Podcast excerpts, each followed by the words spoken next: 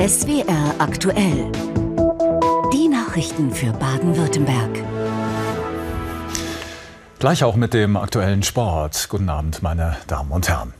Stuttgart und Ulm rücken auf der Schiene näher zusammen. Am Morgen ist die Neubaustrecke über bzw. durch die Schwäbische Alb in Betrieb gegangen. Der etwa 60 Kilometer lange Abschnitt von Wendlingen nach Ulm ist Teil des Projekts Stuttgart 21 und verkürzt die Reisezeit um knapp eine Viertelstunde. Hauptbahnhof Stuttgart heute Morgen. Nicht alles klappt perfekt. Ein paar Züge fallen aus, Kunden haben Fragen. Andere müssen auf andere Züge ausweichen. Manchen beschert das aber auch unerwartete Glücksgefühle. Sie gehören plötzlich zu den Ersten, die auf die neue Strecke dürfen. Really excited, really, um, Bin begeistert, wirklich uh, happy, dass wir zu den that we Ersten gehören. Wird first sicher eine Erfahrung, eine coole neue Erfahrung. So cool. Für andere ist der Weg nicht das Ziel. Wir wollen nur nach München auf den Weihnachtsmarkt. Mir ist egal. Mir ist egal. Pünktlich geht's dann los. Neuland, nicht nur für Fahrgäste. Ich bin tatsächlich gespannt darauf, also ob das jetzt alles so funktioniert und auch einfach mal das zu sehen, wie das jetzt aussieht. Eine Strecke durchaus mit Highlights. Die dritthöchste Eisenbahnbrücke Deutschlands beispielsweise. Oder 30 Kilometer Tunnel, der längste fast 9 Kilometer lang. Dazu ein neuer Nahverkehrsbahnhalt in Märklingen. Zwischen Ulm und Stuttgart fährt nun jedenfalls einmal pro Stunde pro Richtung ein ICE über die Neubaustrecke. Dazu stündlich Regionalverkehr bis Wendlingen. Nach einer Dreiviertelstunde ist dann auch schon wieder alles vorbei. Ankunft in Ulm. Fazit? Also wie in der Schweiz, 50 Prozent U-Bahn. Aber super, also ist natürlich klar, ist eine neue Strecke, Fahrweg ist super und äh, hat alles funktioniert. Eine Viertelstunde Zeit sparen die Fahrgäste hier nun.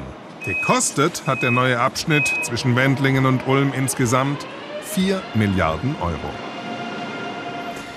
Mein Kollege Frieder Kümmerer hat den ersten Betriebstag auf der Neubaustrecke verfolgt. Frieder, uns erreichen Meldungen, wonach es inzwischen Störungen geben soll. Was ist da dran?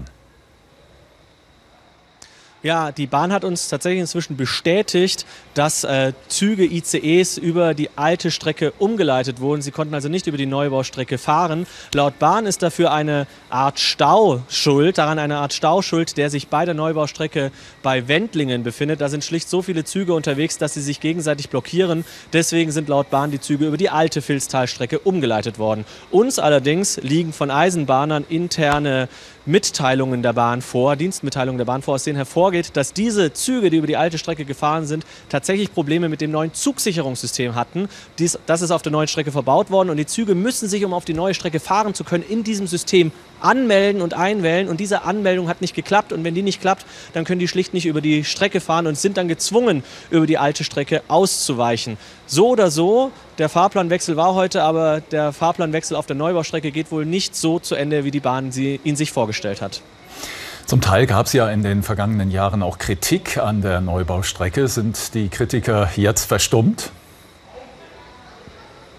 Also man muss tatsächlich sagen, die Neubaustrecke stand nie so dermaßen in der Kritik und wurde nie so hinterfragt, wie es äh, Stuttgart 21 und der Tiefbahnhof war. Allerdings war immer das Wie ein großer Streit, nämlich die Strecke ist für viele zu steil, schwere Güterzüge können da nicht fahren und auch der TGW ist für dieses neue Zugsicherungssystem, von dem wir es gerade hatten, nicht zugelassen. Der internationale Verkehr wird hier also ausgebremst. Einschätzungen von Frieda Kümmerer live aus Ulm. Vielen Dank. Ja, wir haben es vorhin im Film gehört. Einziger Bahnhof auf dem Neubaustreckenabschnitt Wendlingen-Ulm ist Märklingen auf der Schwäbischen Alb. Regionalzüge werden dort halten, wenn sie mit Tempo 200 auf der Strecke zwischen Stuttgart und Ulm pendeln. Ein großer Parkplatz und zwei weiße Türme mit Übergang, das ist der neue Regionalbahnhof Märklingen. Ein Erfolgsmodell ist Klaus Kaufmann überzeugt. Er ist Vorsitzender eines Zweckverbands aus zwölf Gemeinden, die sich hier alle einen Aufschwung der Region erhoffen. Die Erwartungshaltung ist riesengroß hier äh, mit dem ganzen Bahnhof. Wir sind ja jetzt seit ja, genau, ziemlich genau neun Jahren jetzt insgesamt unterwegs, äh, seit das erste Gespräch im Verkehrsministerium in Stuttgart damals stattgefunden hat. Und äh, die Spannung hat sich aufgebaut und die, die äh, ist jetzt äh, grenzenlos fast schon. Die Richtung ist eindeutig. Die Region will den Weg in eine neue Mobilität markieren. Und darauf setzen auch schon längst Unternehmer vor Ort. Dieses Hotel mit 106 Zimmern wäre womöglich ohne den neuen Bahnhof gar nicht entstanden. Der Geschäftsführer setzt auf Touristen und Seminarteilnehmer, die mit der Bahn kommen und besonders auf Geschäftsreisende aus Stuttgart. Setzen Sie sich hier in den Zug und fahren zur Messe, sind Sie in 20 Minuten da. Das ist teilweise schneller als wie von der Stuttgarter Innenstadt zur Messe. Optimismus, auch wenn die Verbindung zu Messe und Flughafen noch fünf Jahre Bauzeit braucht. 57 Millionen Euro sind in Märklingen investiert worden, 13 davon von den Gemeinden rund um den Bahnhof. Investitionen vor Ort sind die Folge, zum Beispiel in eine Akademie für angehende Notärzte.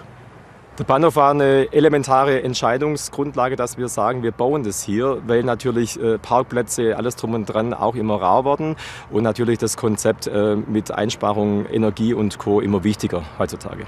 Über den Bahnhof freuen sich fast alle, aber werden sie ihn und den damit verbundenen ausgebauten Busverkehr auch nutzen? Das weiß ich jetzt nicht, weil ich eigentlich ein Auto habe im Prinzip. Ich würde es mit Sicherheit nutzen, ja. Heute habe es gelesen. Freuen Sie sich darauf? Ja, sicher, das ist schon interessant. Mit 1300 Reisenden am Tag rechnet die Bahn. Der Atlas ist ab sofort um einen Namen reicher. Mit einem Umweltschutzprojekt will Badminton-Nationalspielerin Miranda Wilson vom Bundesligisten SG Schorndorf ihre Disziplin sauberer machen. Und damit sind wir beim Sport hier in SWR aktuell. Die 22-Jährige setzt damit nicht nur sportlich, sondern auch privat Akzente. Das ist Miranda Wilson, die Badminton-Bundesliga- und Nationalspielerin.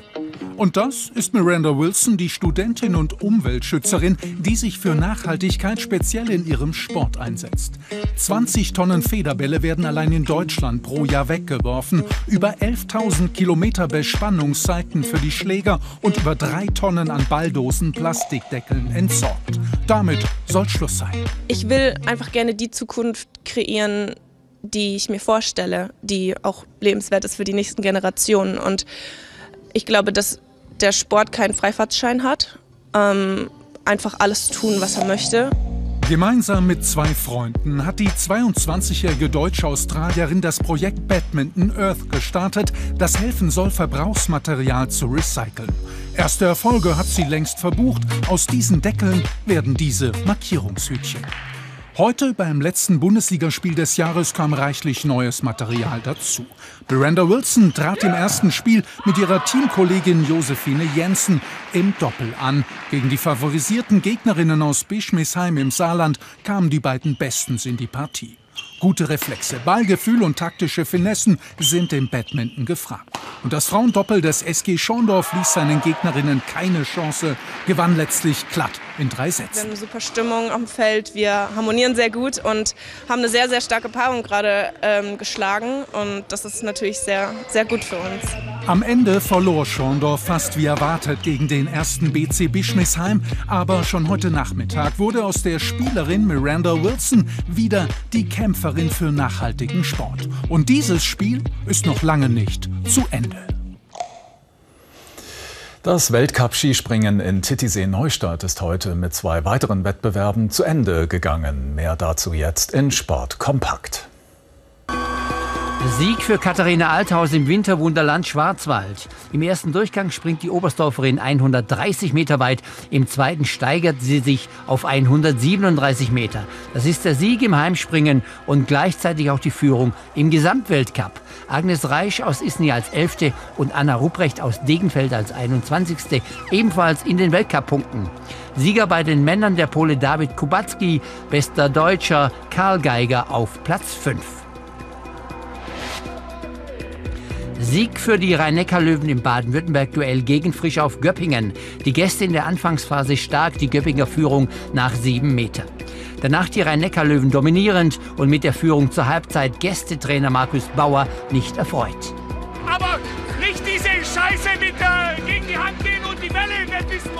Göppingen kämpferisch verliert am Ende aber mit 33-36. Auch Ligakonkurrent Stuttgart verliert in Hannover mit 22-27.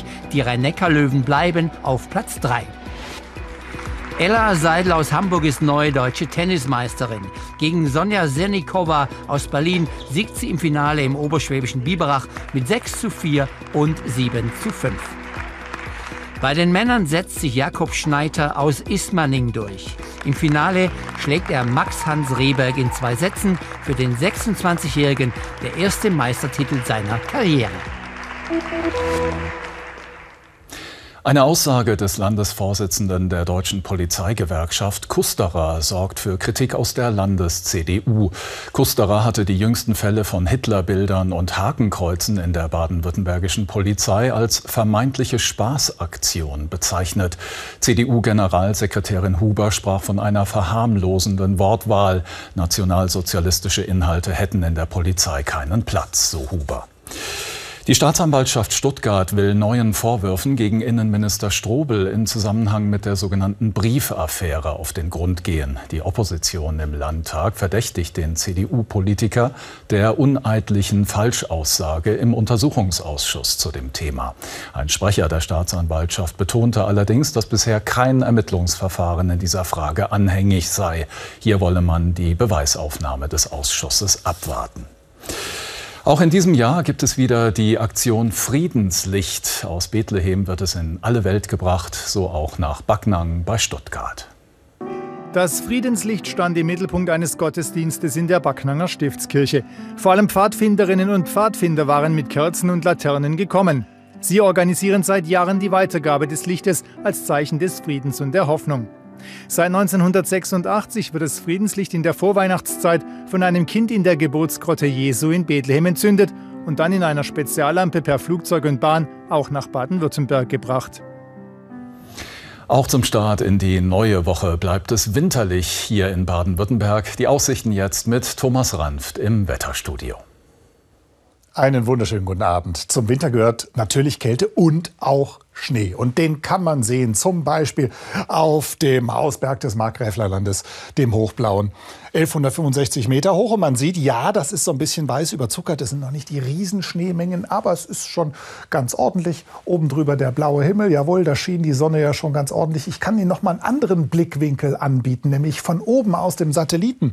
Was wir hier sehen, das sind natürlich in diesem Bereich Wolken.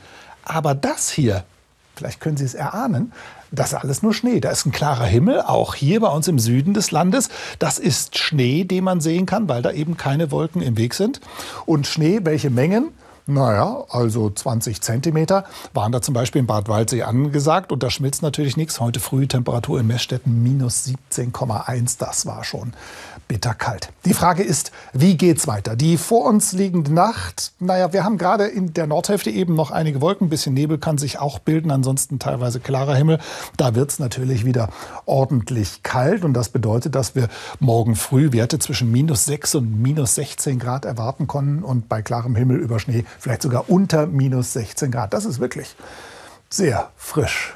Der Vormittag dann schon teilweise klarer Himmel, stellenweise Nebelfelder, die sich relativ zügig auflösen. Im Norden ist es insgesamt noch etwas grauer, am Nachmittag dann aber klart es auch dort mehr und mehr auf. Also da kommen schon ein paar Sonnenstunden zusammen und dann erleben wir am Rhein bis zu 0 Grad, ansonsten Dauerfrost teilweise bis minus 5 Grad. Das ist kühl, aber das ist relativ entspannte Kühle, auch weil der Wind schwach ist aus unterschiedlichen Richtungen, den spürt man meistens kaum. Und die weiteren Aussichten, auch da wagen wir nochmal einen Blick. Also der Dienstag, so ein Übergangstag, da starten wir noch mit Sonne, dann kommen aber Wolken auf und dann wird's interessanter an den Folgetagen. Da kann auch Schnee dabei wieder sein.